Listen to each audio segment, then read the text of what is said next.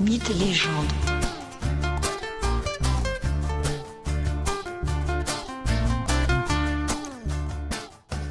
Bonjour et bienvenue dans ce nouvel épisode de Mythes et légendes. Aujourd'hui, Héraclès doit réaliser son onzième travail. Onzième travail au service de son cousin Eurysthée, roi de Mycène. Ce dernier ne parvient pas à se débarrasser d'Héraclès qui réussit un à un les différents travaux. Cette fois-ci, le roi de Mycène cherche une tâche irréalisable, une tâche nécessitant à la fois une grande connaissance, une intelligence fine et de la ruse. Eurysthée demande ainsi à Héraclès de voler les pommes d'or du jardin des Hespérides. Ce défi est d'autant plus dangereux que ces pommes d'or sont un cadeau divin.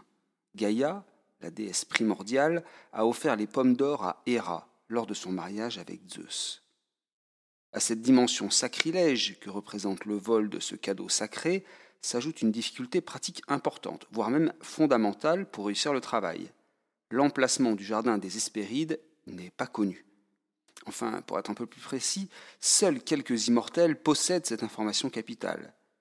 Et Eurysthée sait qu'Héraclès ne connaît l'emplacement du jardin. Héraclès ne pouvant trouver le jardin, il ne pourra réussir ce onzième travail. Qu'à cela ne tienne, Héraclès se met une nouvelle fois en route vers l'ouest, vers là où le soleil se couche, car c'est la direction que les légendes donnent aux hommes pour trouver ce mystérieux jardin.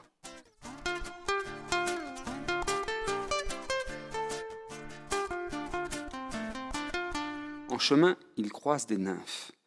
Des nymphes aussi malicieuses qu'apitoyées par la détresse du héros voyageur ne sachant où aller pour réaliser son œuvre des nymphes qui décident donc de l'aider, de l'aider un peu. Elles conduisent Héraclès à leur père, le très vieux et vénéré Néré. Néré est surnommé le vieillard de la mer, et il se dit qu'il connaît l'emplacement du jardin des Hespérides. Et Néré dort profondément à l'abri d'une petite grotte fraîche. Héraclès le réveille. Le vieillard, portant une longue barbe broussailleuse, n'a pas du tout envie de donner un tel secret au héros. Aussi, il se transforme en lion et saute au visage d'Héraclès pour le dévorer. Mais Héraclès saisit le fauve et le ligote. Néré, pour échapper à son puissant adversaire, se change alors en serpent et peut ainsi quitter ses liens et se faufiler. Mais Héraclès est aussi agile que fort. Il attrape le serpent par le cou, Néré, aux mains du héros, tente alors de le brûler vif en se changeant en flamme, en feu. Mais c'était sans compter la vivacité d'Héraclès qui étouffe le feu grâce à sa peau de lion. Néré, vaincu, reprend alors sa forme humaine et décide de parler. Oui, le jardin des Hespérides se situe bien à l'ouest, non loin du mont Atlas, là où se tient le géant qui porte le monde sur ses épaules.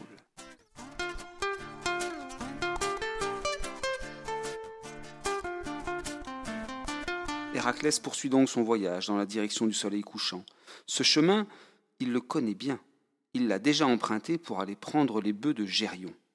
C'est même à cette occasion qu'il avait creusé l'actuel détroit de Gibraltar, laissant les colonnes d'Hercule, amas de pierres de part et d'autre de l'étroit passage de la mer vers l'océan.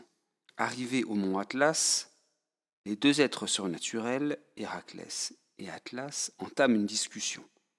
Chacun y trouve son intérêt. Écoutez plutôt. Atlas remercie Héraclès d'avoir libéré son frère Prométhée. Atlas sait aussi où se trouve le jardin des Hespérides. Enfin, le géant est là de porter le monde sur ses épaules. Il est fatigué. Alors il propose à Héraclès le marché suivant, soi-disant en remerciement de la libération de son frère. Moi, Atlas, je vais au jardin des Hespérides, je me saisis des pommes d'or, et je te les ramène dans un panier. Ainsi, tu pourras les donner à Eurysthée. En échange, tu m'aides, tu portes le monde quelque temps à ma place. Le marché proposé par Atlas semble honnête. Surtout, il arrange les deux protagonistes. Donc Héraclès l'accepte et prend le monde sur ses épaules pendant que le géant part vers le jardin des Hespérides.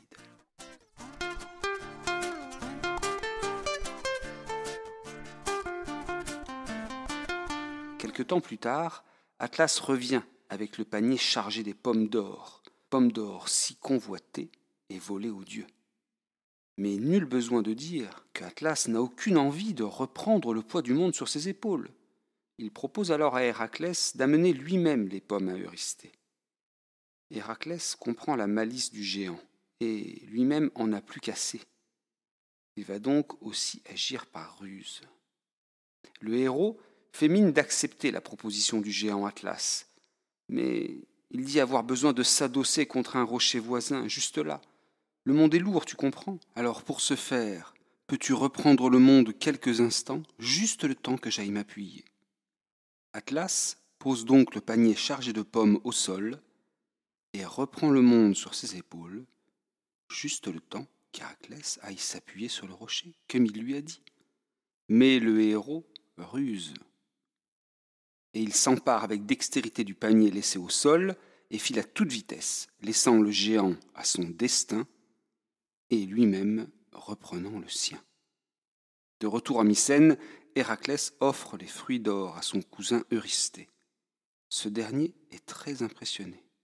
Il décide donc de lui laisser les pommes, et la nuit venue, une déesse, Athéna, vient à Mycène récupérer les fruits, le cadeau divin. Mais, tout acquise à la cause du héros, elle décide de lui faire un cadeau en lui laissant goûter une de ses fameuses pommes d'or. Héraclès accepte, et les pommes d'or étaient, paraît-il, des oranges. Pour qui s'est promené dans les grandes plaines du Péloponnèse? En comprend toute la saveur. Au pied de la citadelle de Mycène se trouvent de grandes oliveraies, bien sûr, mais aussi d'immenses vergers, plantés d'orangers.